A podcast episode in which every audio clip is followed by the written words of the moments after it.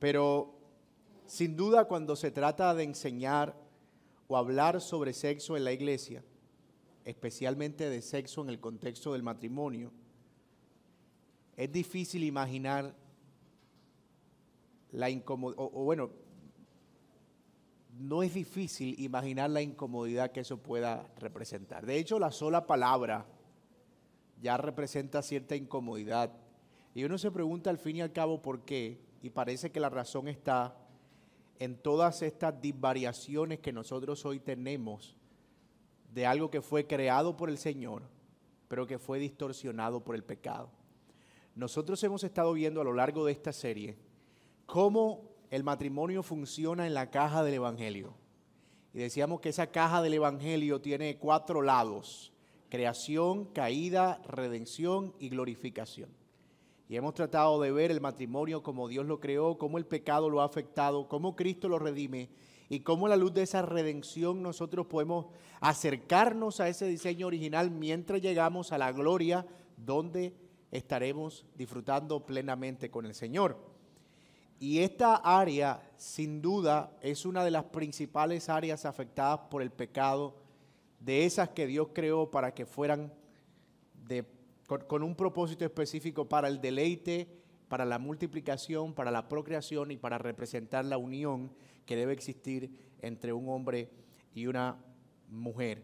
Y decimos esto porque una de las primeras reacciones que tienen Adán y Eva cuando están cuando descubren que están en pecado es que inmediatamente ellos sienten vergüenza de estar desnudos uno frente al otro.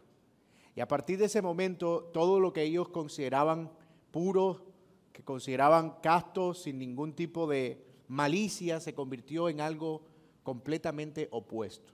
De hecho, en la gran, eh, en, la manera en que el Señor aborda las consecuencias del pecado en Génesis 3, nosotros vemos que el Señor le dice a la mujer, tú desearás controlar a tu marido, dice la Biblia de las Américas, y él se enseñoreará de ti como parte de las consecuencias de esa caída. Y una de las formas en las que la maldad ha aprovechado el pecado para llevar a cabo esa maldición, por así decirlo, sobre la mujer, ha sido usar el sexo como un instrumento para esa manipulación y para ese control, a través de la pornografía, a través del exhibicionismo y a través de tantas cosas que nosotros vemos que, son disvariaciones de lo que Dios creó, como ya lo hemos mencionado. Pero eso no quita que este tema no sea importante. Es decir, este es un tema que nosotros debemos abordar, porque la Biblia habla de él.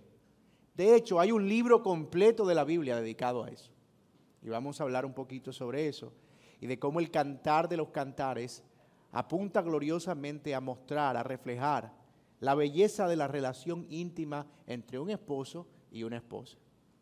Y de hecho, uno de los errores de la iglesia ha sido alegorizar tanto ese texto parece con la intención de no abordarlo en su, sentido original, que ha perdido la esencia de lo que es. Una conversación de un esposo enamorado con una esposa enamorada, que no tiene nada de malo, que se desean el uno al otro y que reflejan una unión perfecta a través de la intimidad sexual. Entonces lo que se ha dicho es, el cantar de los cantares no puede ser un libro sobre eso. ¿Cómo se les ocurre que Dios va a hablar de eso? Ok, ¿y cómo es posible que tus hijos hayan venido al mundo? Fue la cigüeña. Cayeron del cielo. Entonces fíjense que en parte a veces como que tratamos de evitar, como si eso no pasara entre los matrimonios. Pero evidentemente pasa si no, no hubieran hijos. evidentemente sucede.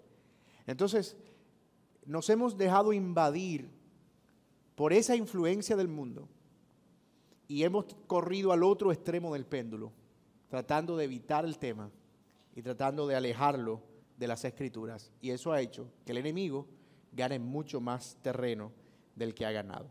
Así que en la mañana de hoy nos vamos a ocupar de hablar de cuáles son los propósitos de Dios para el sexo en el matrimonio. Y vamos a hablar de tres áreas específicas. Hoy no hay folleticos, así que hoy tienen que estar bien atentos. De tres áreas específicas. La primera, o el primer propósito, veremos que es para que el sexo en el matrimonio sea una expresión saludable de la unión íntima, el segundo propósito, para que sea un medio para la procreación. Y el tercer propósito para que sea un medio para el deleite y el disfrute el uno del otro. Así que esos tres propósitos son expresión saludable de la unión íntima, procreación y deleite en el uno y el otro.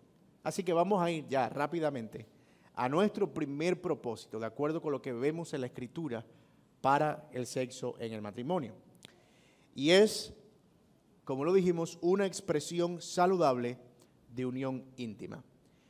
Dice la palabra del Señor en Cantar de los Cantares precisamente 2, 16 y 17.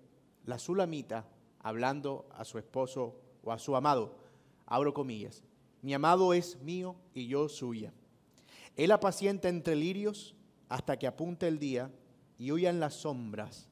Vuélvete, amado mío, sé semejante al corzo o como el cervatillo sobre los montes de Beter. También primera de Tesalonicenses 4 del 3 al 5, la voluntad de Dios es que sean santificados y que se aparten de la inmoralidad sexual, esto es nueva versión internacional, que cada uno aprenda a controlar su propio cuerpo de una manera santa y honrosa, sin dejarse llevar por los malos deseos, como hacen los paganos que no conocen a Dios. Fin de la cita. Así que tomado eso en su conjunto, ¿verdad? Esta expresión que nosotros vemos en el Antiguo Testamento, en el Cantar de los Cantares, y estas claras palabras del apóstol Pablo en el Nuevo Testamento, esos versículos trazan de, un punto a otro una línea recta que pudiéramos decir es el, el principio global para nuestro comportamiento y actitud sexual en el matrimonio. Dios se preocupa no solo de a quién amamos, sino también de la forma en la que nosotros amamos. No es para estar, como dice Tesalonicenses, en una lujuria apasionada, egoísta, ¿verdad? Que solamente está buscando su propio placer, sino que se concentra en el otro. No busca su propio bien, sino que se entrega a sí mismo por el placer que encuentra en satisfacer al otro. Y obviamente, si ustedes se dan cuenta, esta idea va completamente en contra de lo que el mundo dice acerca del sexo. ¿Qué es lo que nosotros escuchamos normalmente en el mundo? Bueno, que hay que buscar una vida eh, sexual perfecta y apasionada, en la que tú puedas encontrarte o verte completo, que tiene que ser intensa, que tiene que ser cinematográfica. De hecho, una de las cosas que tú escuchas cuando eres un joven y dice, me voy a casar, yo me casé a los 22 años. Y una de las cosas que uno escucha normalmente es, oye, pero no necesitarías como probar más, para saber de pronto que no te vas a meter toda la vida con una misma mujer. Tú no sabes cómo te va a ir. Porque la idea que hay en el mundo es que hay una especie de cima de ataraxia sexual, como que alguien llega a la plenitud. El punto es que eso se convierte realmente en un ciclo insaciable, porque luego dice, ah, mira, ya probé aquí, pero ahora eso no es suficiente, ahora voy a seguir buscando aquí, voy a seguir buscando aquí, voy a seguir buscando aquí. Y todo el desenfreno que nosotros vemos en el mundo de pornografía, de aberraciones, de bestialismo, de homosexualidad, de todas estas distorsiones del sexo, son precisamente esa búsqueda desenfrenada de cada vez mayor placer, porque está concentrado en quién? En la persona, en el individuo y no en con quién tú estás compartiéndolo. De hecho, existen términos como el sexting, que son estas tendencias de, buscar aleatoriamente para ver con quién tienes mejores experiencias sexuales. Existen cosas como, como el turismo sexual, donde tú vas a lugares donde supuestamente algunas mujeres por su cultura o hombres o por sus costumbres tienen cierto tipo de prácticas que pueden proveer algún tipo de placer. Y todas estas cosas están dentro de esa misma máquina que se mueve hacia deshonrar aquello que Dios creó. Pero la buena noticia, la buena noticia es que nuestra cultura, que está afectada por el pecado y el mundo, tiende a ver el sexo de una manera equivocada. O sea que por lo menos sabemos lo que es malo sospechamos que si es algo que el mundo ha producido, entonces sospechamos aceptadamente que no es apropiado delante de Dios. Ahora nos falta la otra parte, que es lo correcto.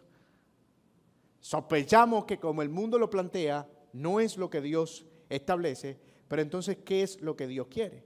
En lugar de una búsqueda pornográfica del éxtasis o basada en todas estas expectativas y reales que el mundo provee, la Biblia, escúchelo bien, la Biblia presenta al sexo como una ilustración de nuestra unión íntima. Y lo que eso significa es que tiene diferentes formas, diferentes matices, diferentes momentos, diferentes eh, intensidades. Todo eso ¿por qué?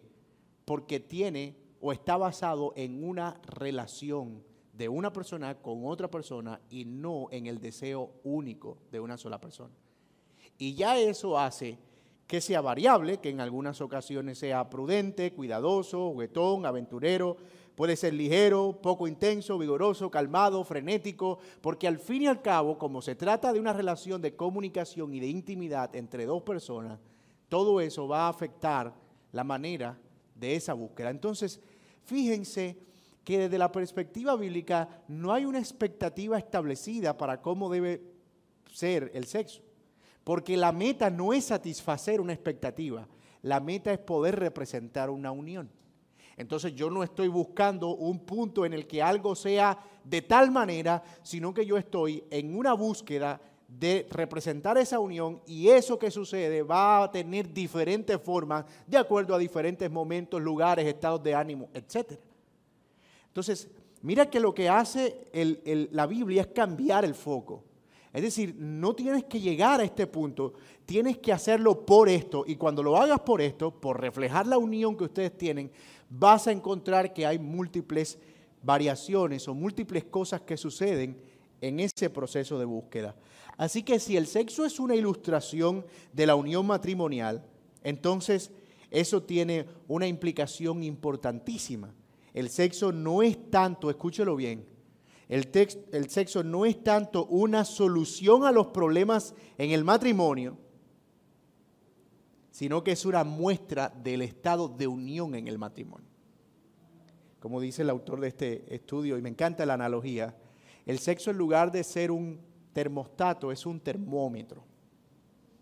Ustedes pueden entender la diferencia, ¿verdad? Un termostato es como un aparato que dispara de acuerdo a ciertas temperaturas entonces, si está frío, dispara, si está caliente, dispara, se abre o se cierra. Pero el termómetro simplemente mide cómo está la temperatura.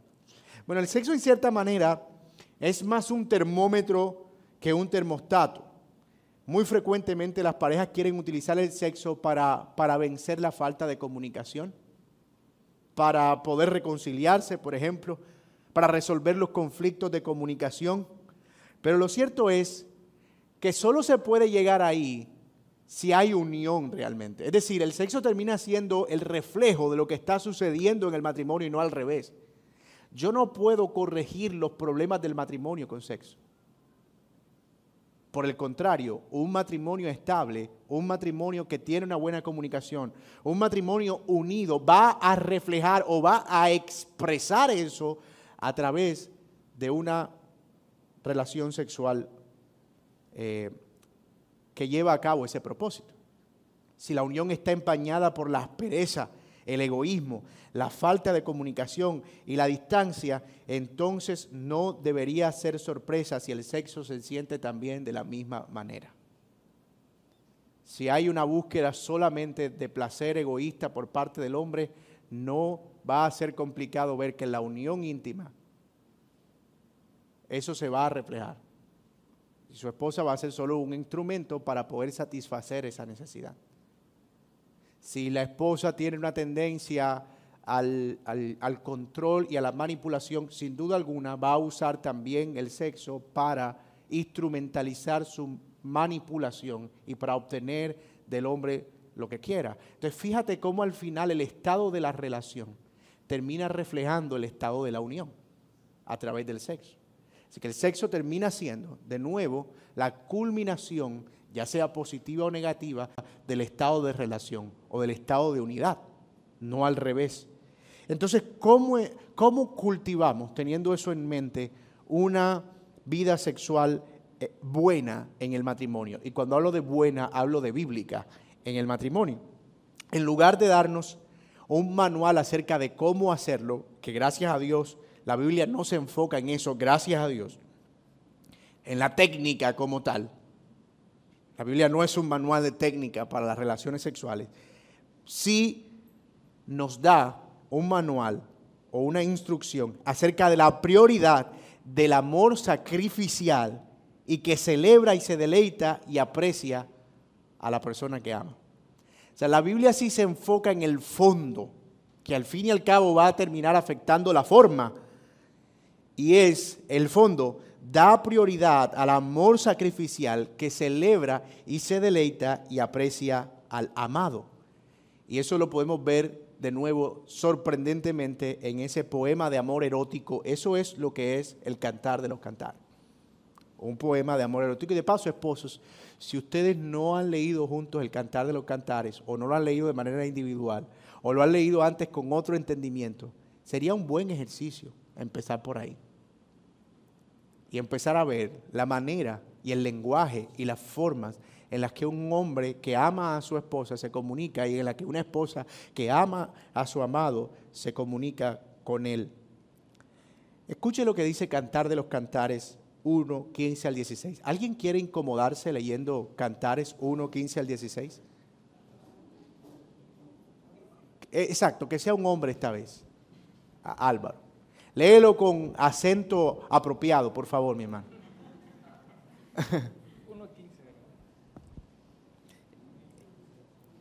He aquí, tú eres hermosa, amiga mía. He aquí, eres bella. Tus ojos son como paloma. He aquí que tú eres hermoso, amado mío y dulce. Nuestro lecho es de flores. Ok. ¿Qué podemos ver, gracias mi hermano Álvaro? ¿Qué podemos ver en ese pasaje de entrada? ¿Qué hay ahí? Sí, puede ser, pero, pero ¿qué es lo primero que vemos? ¿Qué hay? amor, ¿qué más? Palabra, halagos, ¿qué más? confianza, ¿qué más? Ternura, ah, pero dígalos, dígalas, dígalos enviados. Ternura, ¿qué más? Romanticismo. Pero algo muy importante, ahí hay comunicación. Hay, hay una iniciativa del hombre hacia ella y hay una respuesta de la mujer. ¿Lo pueden ver? Él habla de una manera y ella responde.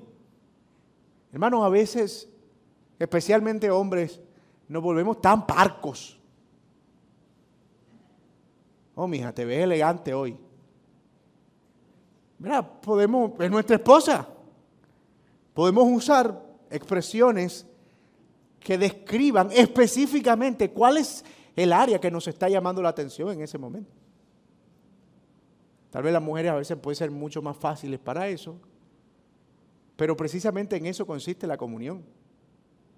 Pueden haber matrimonios en los que, la comunicación, perdón, pueden haber matrimonios en los que a veces hay expresiones de romanticismo de parte de una de las parejas y el otro responde como, ¿y eso?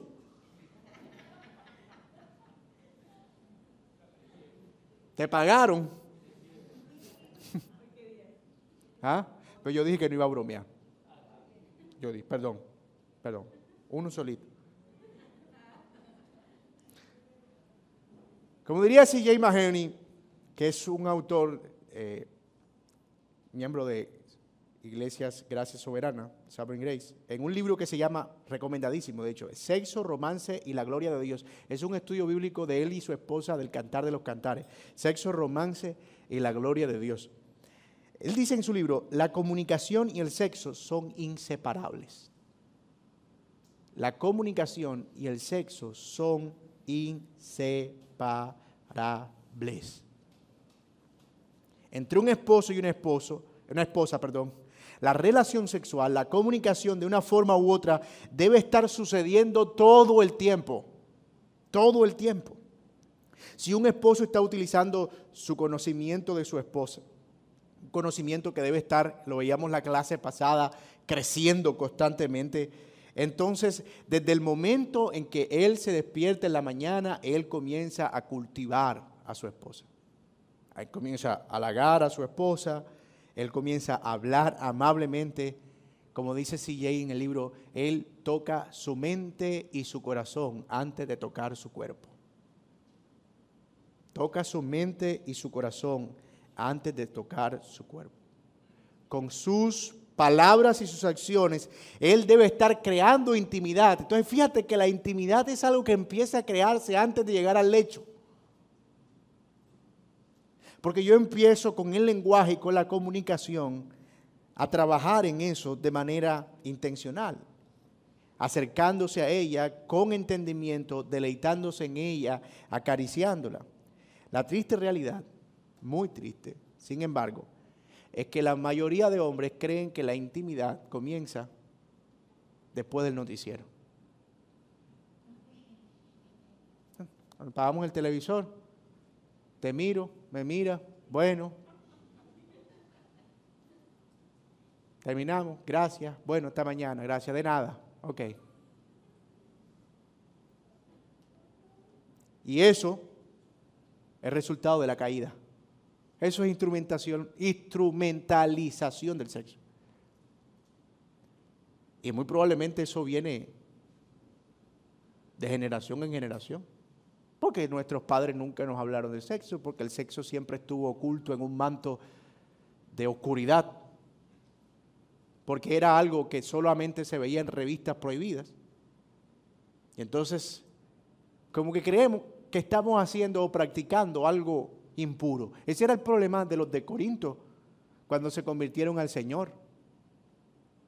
Que al convertirse al Señor ellos decían, ay, nosotros que ahora tenemos intimidad, eso tiene que ser aberrante delante del Señor, ¿cómo va a ser eso? Esa iglesia era bastante rara. Especialmente porque en el mundo ellos tenían el sexo como algo desenfrenado cuando eran griegos y eran paganos y tenían orgías y eran bacanales y cosas supremamente exageradas. Entonces cuando vienen al Señor, los que estaban casados en el matrimonio decían, no, no, no hagamos eso, mejor separémonos. Y en el capítulo 7 le escriben una carta a Pablo y dicen, Pablo, ¿qué hacemos? ¿Será que me, quiero separar de mi esposa porque para nosotros el sexo es algo... Uy, Y Pablo dice, no, Señor. Permita a Dios. El marido no abandone a su mujer ni la mujer abandona a su marido a no ser para dedicarse mutuamente y sosegadamente a la oración y al ayuno. Pero una vez terminen, vuelvan a juntarse otra vez en uno para que no los tiente Satanás a causa de vuestra incontinencia. La mujer cumpla y su marido con el deber conyugal. Si no hay nada impúdico, no hay nada impuro en la unión. El objetivo del sexo es expresar amor y la unión que el sexo representa. Así que estudia a su esposa, aprenda cómo seducirla, cómo hacerla sentirse amada, apreciada, deseada por usted y entonces haga eso todo el día. Todo el día. Desde la forma en que le habla durante el desayuno, un mensajito antes de llegar a la casa, un texto, una carita, un corazoncito son cosas que van cultivando en cierta manera una relación. Toque su mente de nuevo y ojalá no se saquen eso de la cabeza. Toque su mente y su cuerpo. Eh, perdón, su mente y su corazón antes de tocar su cuerpo. Recuerde que el objetivo no es el sexo, sino la expresión de amor. Si ustedes lo notan, el sexo termina y termina. Punto. No hay nada más allá. Mañana nos reiniciamos, comienza otro día, todo continúa normal. Y si nosotros reducimos la unión íntima al acto como tal, solamente dejamos de ver y, perdemos el propósito por el cual eso existe. Y es cómo ahí nosotros estamos reflejando lo que somos, una sola carne, que estamos unidos en nuestra mente, en nuestro cuerpo, en nuestros pensamientos, en nuestro entendimiento, que somos uno. Y ojo, del mismo modo, esposas, también ustedes son parte del proceso de comunicación. Miren que no solo los esposos estaban eh, hablando a su esposa, ella también halagaba a su esposo. De hecho, en el cantar de los cantares se van a dar cuenta que es más la esposa que halaga al esposo que el esposo a la esposa.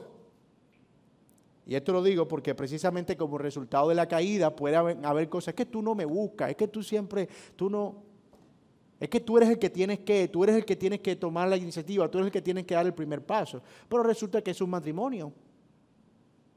Y a veces tú ves al hombre ahí todo el tiempo atrás, ¿verdad? Como que cansado el hombre, pero ¿y, y qué más hago? Y gaste plata y invierta y buscando oportunidades y, y todo el tiempo como si fuera una especie de súplica, ¿verdad? Como si fuera él, yo tengo que hacerlo y, tú algún, en algún momento me respondes. Tú insistes, yo me endurezco. El hombre propone y la mujer dispone. Esa es la filosofía del mundo. Y en esa filosofía es, tú siempre tienes que proponer. Y yo decido si dispongo. Entonces, dentro de ese marco de la mujer dispone, hay una variedad de situaciones que suceden desde el dolor de cabeza para abajo. ¿Cierto? Es que me duele la cabeza y de ahí todas las que usted pueda poner debajo de la lista. Porque pareciera que fueran los hombres los únicos preocupados por tener intimidad matrimonial dentro del matrimonio. O que eso sea algo que solamente involucra a los hombres. Entonces, ¿cómo usted comunica a su esposa, a su esposo que lo desea y está allí para él? ¿Se pone atractiva para él? No solo físicamente atractiva, sino emocional y personalmente. Eso implica trato, respuestas, delicadeza en las respuestas. ¿Está disponible o siempre hay cosas que hacer? Siempre, siempre hay cosas que hacer. Siempre hay cosas que tienen que estar completas. Los niños, la cocina, la ropa, no sé qué. Nunca hay tiempo. Si, hay un espaciecito, lo aprovechamos. Pero si no, no hay tiempo. Finalmente, Anticipa y busca la intimidad con su esposo como el amado hace en el libro de los cantares. Mira lo que dice Cantares 3.1. Por las noches busqué en mi lecho al que ama mi alma. Esta es la sulamita. Busqué en mi lecho al que ama mi alma. Lo busqué y no lo hallé. Bueno, la razón era que se había levantado y es un poema, ¿no? Y estaba y lo buscó después lloviendo, etcétera pero muestra que había una disposición de ella, Cantares 3.1, por lo menos de buscar a su esposo en el lecho. Ese es el lenguaje del deseo, de la anticipación. Así que hay mucho más que pudiéramos decir sobre eso. Sin embargo, vamos a ir al segundo propósito bíblico para el matrimonio. Aquí no nos vamos a quedar mucho porque la próxima clase vamos a hablar de la bendición de los hijos y literalmente de las bendiciones de nuestros hijos. Y vamos a, pasar muy por encima del segundo propósito del sexo que es la procreación. La procreación. ¿Vamos bien hasta aquí?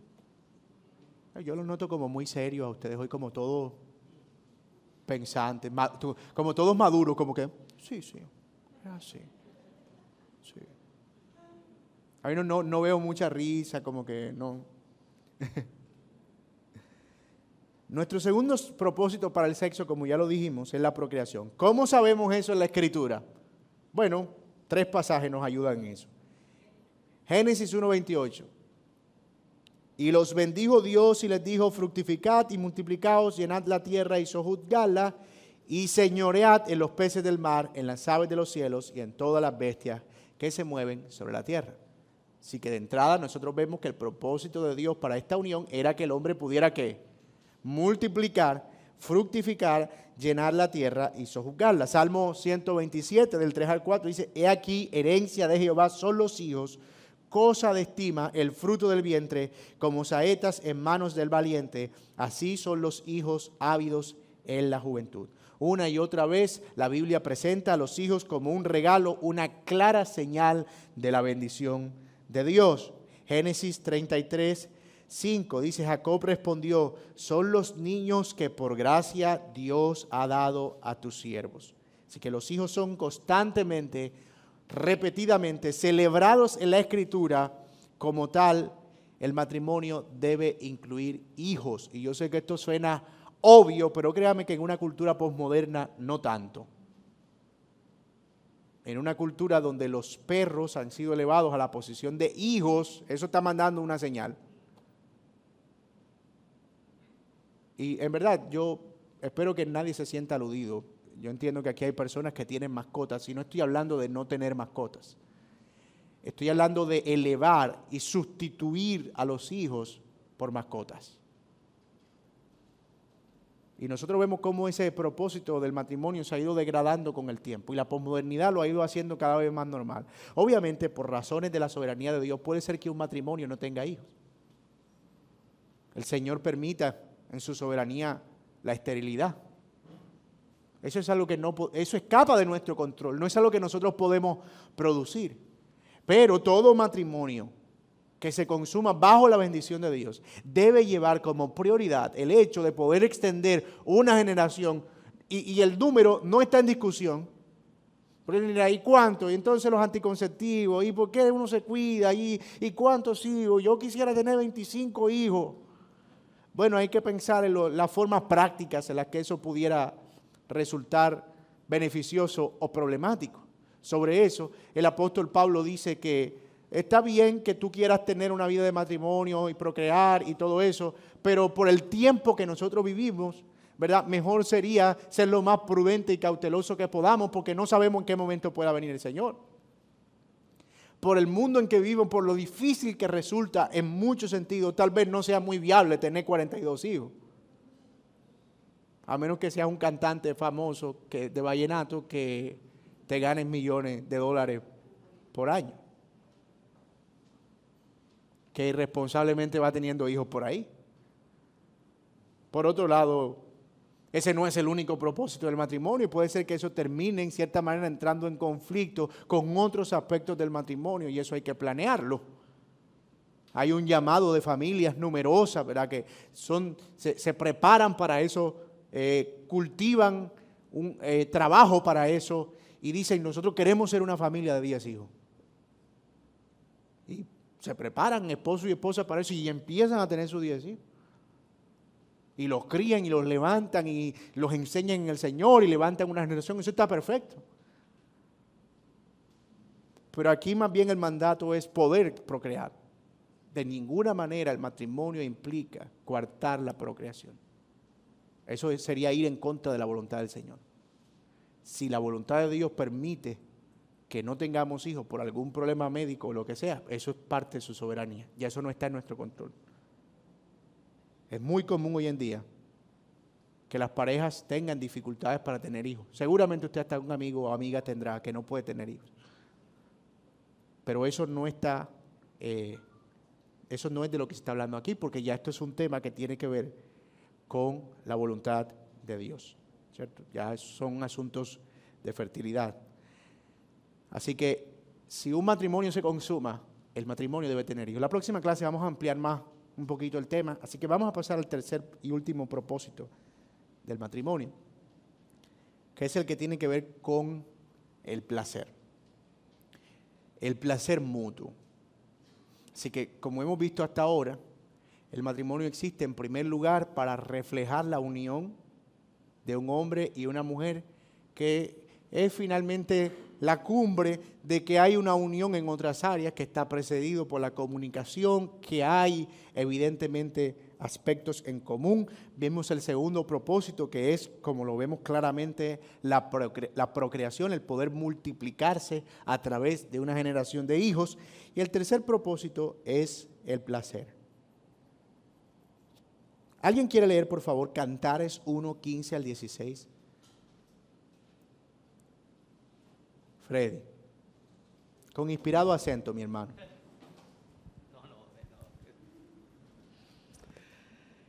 El amante declara, he aquí que tú eres hermosa, amiga mía, he aquí eres bella, tus ojos son como palomas.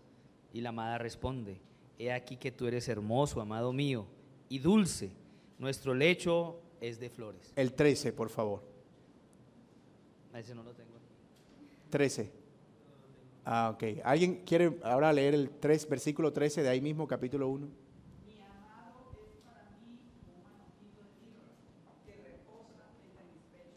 Permítame un momento, hermano, para que quede aquí en la grabación. Mi amado es para mí un manojito de mirra que reposa entre mis pechos. Y el 2.16, muchas gracias, mi hermano. ¿Quién tiene 2.16?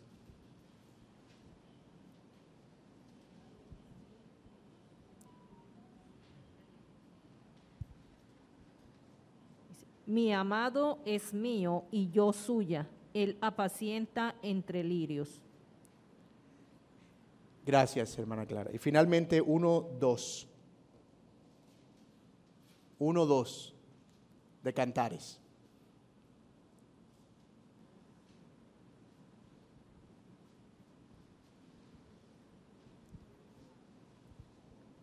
La amada proclama, oh, si él me besara con besos de su boca, porque mejores son sus amores que el vino. Ok, muchas gracias. He aquí una interpretación mojigata de este pasaje. Aquí vemos a Cristo besando a la iglesia en la boca, en la cruz, porque su amor es mejor que el alcohol. Por eso los cristianos no toman, porque Cristo es mejor. Eso no es lo que está diciendo ese pasaje. Ese pasaje tiene una audiencia inmediata y tiene un propósito particular. Y esa audiencia inmediata y ese propósito particular no desaparecen del pasaje mágicamente.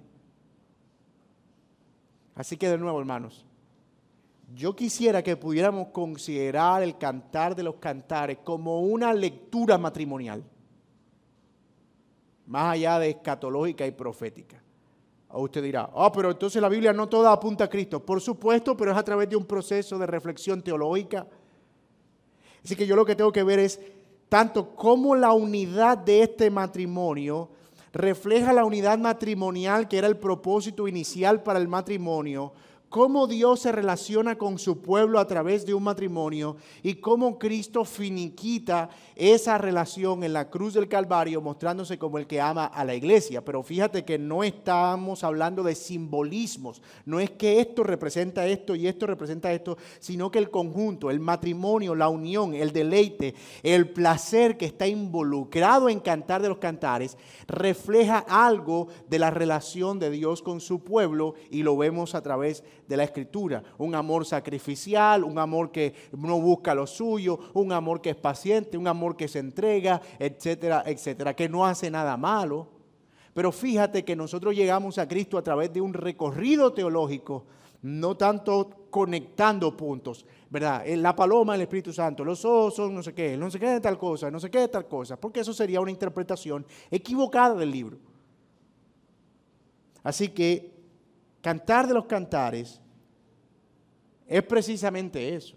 Es la declaración de amor entre un esposo y una esposa. ¿Y eso en qué te permite pensar? Obviamente me permite pensar en mi amada esposa y al mismo tiempo me permite pensar en que por muy perfecta que sea esa unión entre los dos y por mucho que la disfrutemos, por muy placentera que sea, es solo un símbolo de la verdadera relación que tendremos en la eternidad. De hecho, es curioso que el sexo no existe en la eternidad. ¿Por qué? Oh, porque tendremos una relación tan plena con el Señor Jesucristo, que el símbolo no va a ser necesario. El propósito de la unión aquí es precisamente apuntarnos a lo que será la eternidad. Y fíjate, cuando nosotros empezamos a dimensionar esto en esa perspectiva, nosotros empezamos a encontrarle un sentido mucho mayor. Yo puedo terminar mi unión íntima con mi esposa y decir, Señor, gracias Oh, gloria a Dios. Qué bendición, qué deleite, qué placer, sin pena. ¿Por qué? Ah, porque esto me está apuntando a una realidad mucho más gloriosa. Señor, y esto por muy placentero que pueda ser, por muy espectacular que pueda ser, por mucho que yo lo disfrute, es solo una sombra que tú usaste para reflejar una relación mucho más profunda. Así que cuando nosotros nos negamos el placer de la intimidad matrimonial, nosotros nos estamos negando el placer de saber que eso representa algo mucho más glorioso. El amante comenta, sigue diciendo cantar de los cantares, cuán hermosos son tus amores, hermana, esposa mía. Cuánto mejor es que el vino tus amores y el olor de tus ungüentos que todas las especias aromáticas como panal de miel destilan tus labios, oh esposa, miel y leche hay debajo de tu lengua, y el olor de tus vestidos como el olor del Líbano. O sea que por lo menos se besaban en la boca.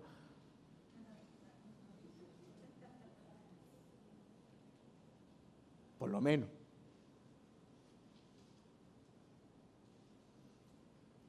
Porque uno puede leer eso. ¡Ah!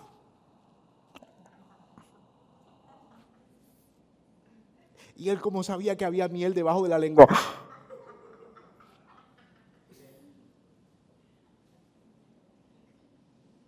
Y eso que estoy leyendo los pasajes más amables por, por eso de que estamos en horario familiar. ¿no? No, aquí veo unos cuantos infiltrados.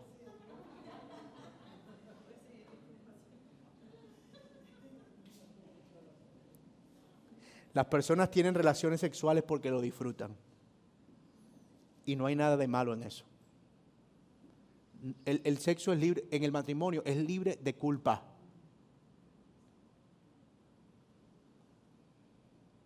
Libre de culpa. La gente, ¿por qué busca sexo afuera en el mundo? Porque les da placer. Y a veces lo que hacemos es que distorsionamos ese placer y pensamos que el problema es el placer. No. El problema no es el placer. El problema es que la meta sea el placer. Que el placer sea lo único que busquemos. El sexo en el matrimonio está supuesto de nuevo a ser libre de culpa. Dios le ha dado esto, escúchelo, y lo voy a decir con toda la entonación que se me permita en la lengua castellana. El, el sexo en el matrimonio ha sido dado como un regalo, como un regalo, para que encuentre un gran deleite dentro de su matrimonio. Es un regalo.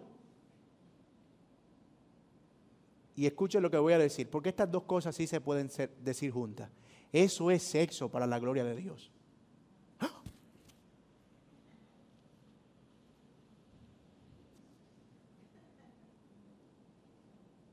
Por extraño, por extraño que eso pueda sonar, ¿verdad? Que, que uy, sexo para la gloria de Dios. Ah, pero la Biblia dice que debemos hacer todo para la gloria de Dios. Ay, sí, pero eso no. Ah, se me olvidaba que cuando eso está pasando, Dios hace esto. Por supuesto que no. Y por muy privado que eso, que eso sea, para nosotros hace parte de lo que Dios creó para nuestro deleite. Dios pretende unir ambos dentro del matrimonio. Sexo agradable, placentero y libre de culpa para la gloria de Dios. Porque es mi esposa, es mi amada, es con quien estaré hasta el último día de mi vida. No tengo culpa porque Dios bendice eso.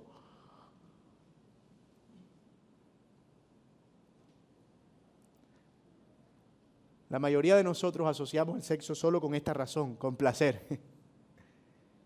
Y cuando pensamos acerca de tener sexo, pensamos en el placer y la satisfacción que obtenemos de la experiencia. Pero si esa es la única disposición hacia el sexo, es decir, para obtener placer nosotros mismos, eso va a hacer que sea esencialmente egoísta.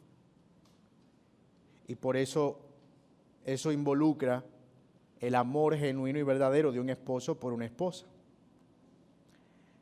Si usted está entrando en la experiencia sexual solo por lo que puede obtener y no por lo que puede dar, puede terminar frustrándose cuando encuentre que no todo lo que está sucediendo está satisfaciendo sus expectativas. El placer del sexo y la satisfacción también está en lo que yo estoy produciendo, en el placer y la satisfacción que yo estoy produciendo a mi amada o a su amado. Allí también yo puedo encontrar placer. Entonces puede que en algunas ocasiones termine bien para los dos, puede que en algunas ocasiones termine bien para uno solo, pero al fin y al cabo, el propósito de todo eso, ¿cuál es? La satisfacción mutua. Y no está solo en la satisfacción personal o egoísta. Y de hecho, la razón por la que debemos entender que el sexo va más allá del placer y que tienen que ver con el amor sacrificial es, si algún día tu esposa o tu esposo, Dios guarde, tiene un accidente y no puede tener más nunca relaciones sexuales, o por algún problema perdió la capacidad, la sensibilidad, lo que sea un problema neuronal, quién sabe. ¿Tú vas a dejar a tu esposa? ¿O tú vas a dejar a tu esposo? Porque la filosofía del mundo lo que te dice es, mira, dale eso porque si no se va. te deja. Qué triste, hermano, que un matrimonio tenga que llegar a sostenerse en unidad solamente a expensas de eso, del sexo. Pero qué triste que un matrimonio unido no refleje eso en un deleite mutuo que Dios le ha dado como regalo. Así que, fíjense que esto nos da otros lentes y nos permite ver el, sexo desde otra perspectiva. Y decir, Señor, gracias, gracias, gracias, porque todo lo que tú hiciste lo hiciste bueno, delicioso y placentero. Y en eso yo puedo dar gloria a Dios. Ese placer no lo hace mundano, por el contrario, ese placer lo hace más divino, porque viene de Dios. Mis hermanos, créanme, no hay mejor antídoto para la tentación que esa, que el verdadero deleite en el regalo que Dios nos ha dado. Por eso es que Pablo dice en 1 Corintios 7, vuelvan a juntarse en uno para que no los tiente Satanás a causa de vuestra incontinencia. Pero no es porque yo tenga que tener satisfecha la necesidad biológica, no, es que estoy tan completo en mi esposa y en mi esposo, que estoy satisfecho, que estoy pleno. Y eso nos va a ayudar, hermanos míos, también a entender que, y creo que José lo tocaba ese tema cuando habló de matrimonios aquí, tenemos una vida por delante, ¿cierto? A veces puede que salga bien, a veces es un poco frustrante, a veces es rápido, a veces los niños tocan la puerta, pero mañana es otro día. A veces vienen las enfermedades, las calamidades, las dificultades, los problemas, las costumbres menstruales. Pero vienen 28 días más y tendremos muchas otras oportunidades. Y ojalá pudiéramos esposos poder generar un ambiente alrededor de eso. Y si en ocasiones podemos hacer una cita que termine en un lugar para los dos especial, Qué maravilloso. Porque estamos premiando eso que Dios nos ha dado y disfrutando eso que Dios nos ha dado. Mis amados, que Dios nos ayude a hacer todo para la gloria de Dios, incluso una expresión tan íntima del matrimonio como lo es la relación sexual. Que así sea. Yo no voy a preguntar si hay preguntas porque yo sé que no van a preguntar nada. Entonces, este. pero Creo que nos quedan unos minuticos. Si alguien tiene alguna pregunta de algún amigo que le haya pasado, de alguna amiga, de una prima que le contó. El amigo, un compañero del colegio me contó. Pero ojalá sean preguntas, ¿verdad? Eh,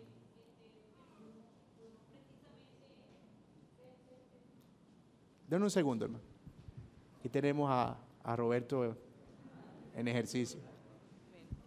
Eh, que no es precisamente una pregunta, pero sí un aporte con un versículo donde que habla acerca de, del deleite, ya que creo que está en Eclesiastes, dice, deleítate con la mujer de tu juventud. Así es. Amén. Exactamente. Muchas gracias, mi hermana. Y eso es muy bueno. Ojalá hubiésemos podido abordar todos los pasajes, ¿verdad?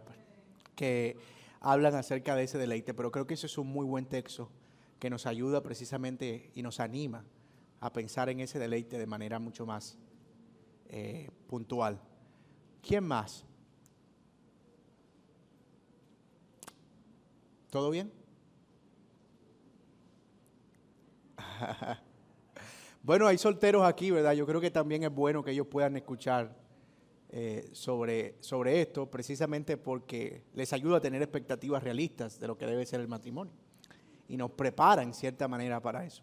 Así que mis amados, vamos a orar, vamos entonces a pedir al Señor que nos, nos ayude y los que nos ven también a través del video, eh, esperamos que también sea para, para su edificación. Así que vamos a pedir al Señor que nos ayude. Padre, gracias Señor por permitirnos abordar este tema tan importante, pero tan necesario para nuestros matrimonios.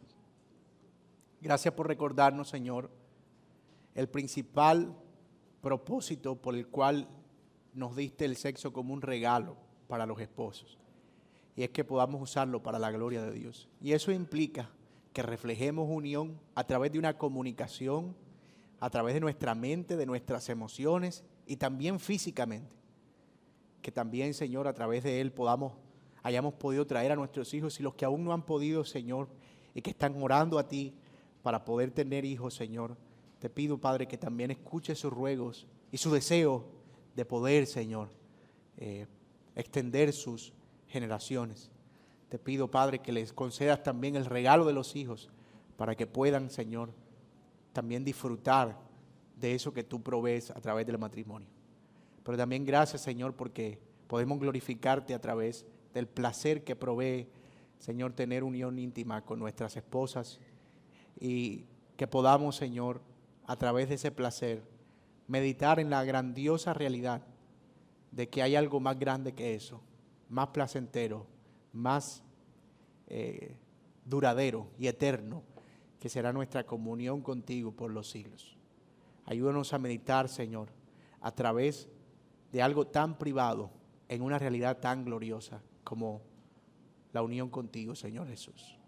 Gracias te damos y oramos, Señor, por tu gracia y por tu favor en nuestras vidas. En el nombre de Cristo Jesús. Amén.